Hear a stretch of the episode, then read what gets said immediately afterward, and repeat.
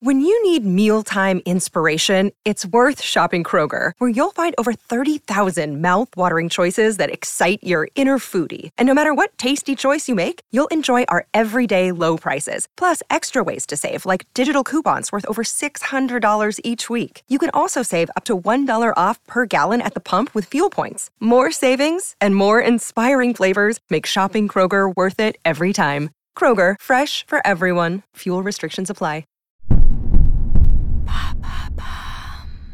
Qu'est-ce que la dark romance? Ces livres qui font polémique en librairie Merci d'avoir posé la question. Vicious, l'enlèvement, Captive in the Dark, la cage dorée, le goût de l'interdit. Ces titres explicites ne vous disent peut-être rien, pourtant ils s'en vendent par milliers.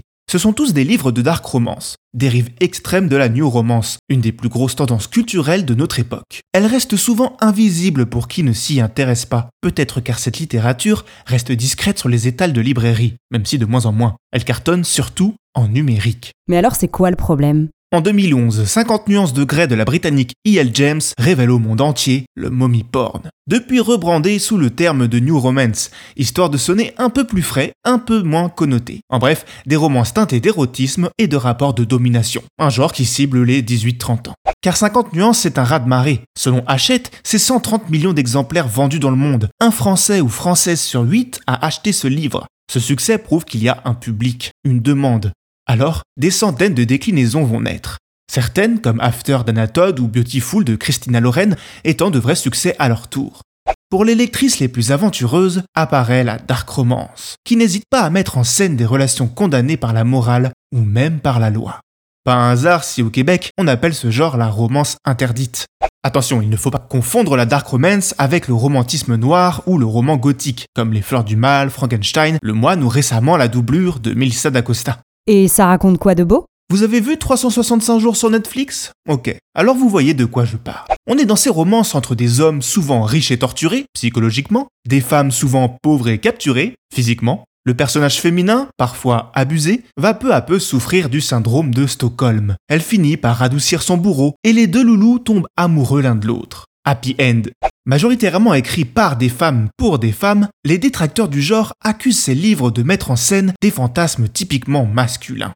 Pire, de faire l'apologie de la culture du viol, des relations toxiques et des violences conjugales. Bref, un imaginaire érotique formaté qui ne se soucie guère d'émancipation féminine. Même si évidemment toutes les dark romance ne vont pas aussi loin et toutes ne contiennent pas de contenu problématique. Mais leur succès en plein air post-MeToo a de quoi interroger. Vous me direz, Où est le problème? On peut aimer les films d'horreur sans cautionner les serial killers. et vous aurez raison. Le problème, c'est que cette littérature particulière déteint de plus en plus sur des ouvrages catégorisés jeunesse. Après tout, 50 nuances de grès n'est-il pas l'enfant de Twilight? Le style cartonne aussi sur les plateformes d'écriture en ligne, type Wattpad, site prisé par les jeunes apprentis écrivains, dont nombre de ces romans sont tirés. Parmi eux, Captive de Sarah Rivens, le carton actuel d'une jeune autrice de 24 ans qui fait débat. Cette saga contient tous les ingrédients cités précédemment. Le truc, c'est qu'elle est vendue au rayon ado.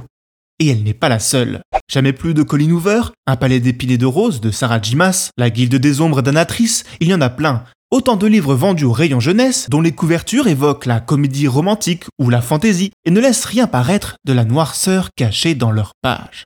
Reste aux parents à se montrer vigilants et aux libraires et éditeurs de se montrer responsables.